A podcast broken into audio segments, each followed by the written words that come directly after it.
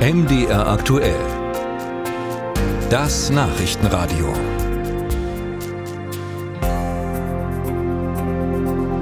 Seit Wochen streitet die Bundesregierung über das neue Heizungsgesetz und die entsprechende Förderung ab dem kommenden Jahr.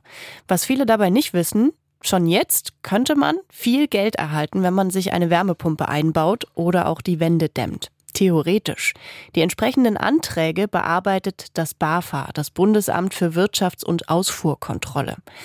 Dumm nur, dass Fachleute sagen, die Behörde sei damit völlig überfordert. Alf Geisler berichtet. Konrad Nickel kennt sich aus mit komplizierten Anträgen. Der 61-Jährige arbeitet als Energieberater im sächsischen Freiberg und als solcher hilft er Eigenheimbesitzern, die ihr Haus dämmen oder die Heizung tauschen wollen, auch beim Ausfüllen des Förderantrags. Doch nach dem Versand an die zuständige Behörde benötigen Nickels Kunden erst einmal viel Geduld. Wir haben bis zum Fördermittelbescheid so um ein halbes Jahr etwa.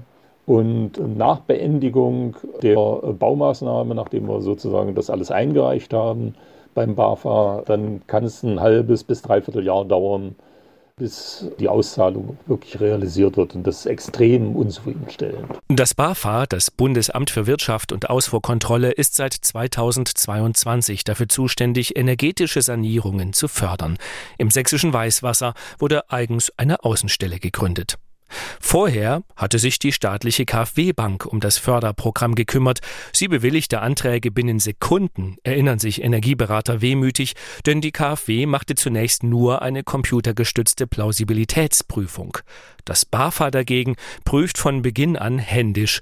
Der Geschäftsführer des Bundesverbandes der Energieberater GIH, Benjamin Weismann, kritisiert deshalb, die nun zuständige Behörde sei nicht im digitalen Zeitalter angekommen. Eine Steuererklärung können Sie heute papierlos senden und müssen gar keine Dokumente mehr hochladen, sondern es wird eben stichprobenmäßig kontrolliert und das BAFA verschickt jeden einzelnen Bescheid, jedes Papier noch per Post. Das ist einfach nicht nötig. Weißmann ließ Energieberater befragen.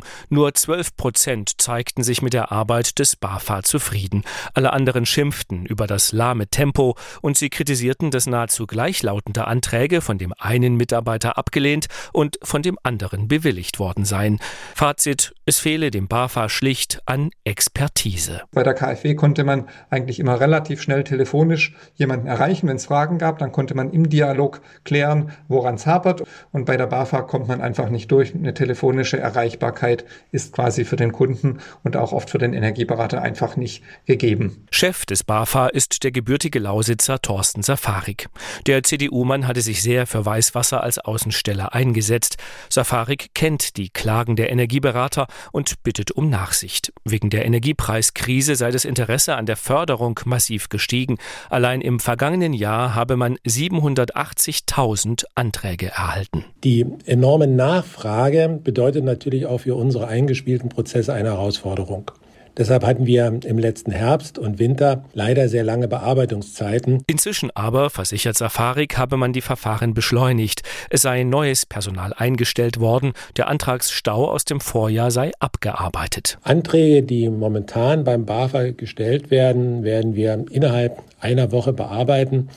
Und die Antragsteller, die unsere Rechnung einreichen, die bekommen innerhalb so von zwei Monaten bei uns dann auch die Fördermittel ausgezahlt. Energieberater Nickel bestätigt, dass Förderbescheide nun schneller kämen. Die Auszahlung der Gelder dauere aber immer noch lange. Und nach wie vor sei das BAFA deutlich langsamer als die einst zuständige Förderbank KfW.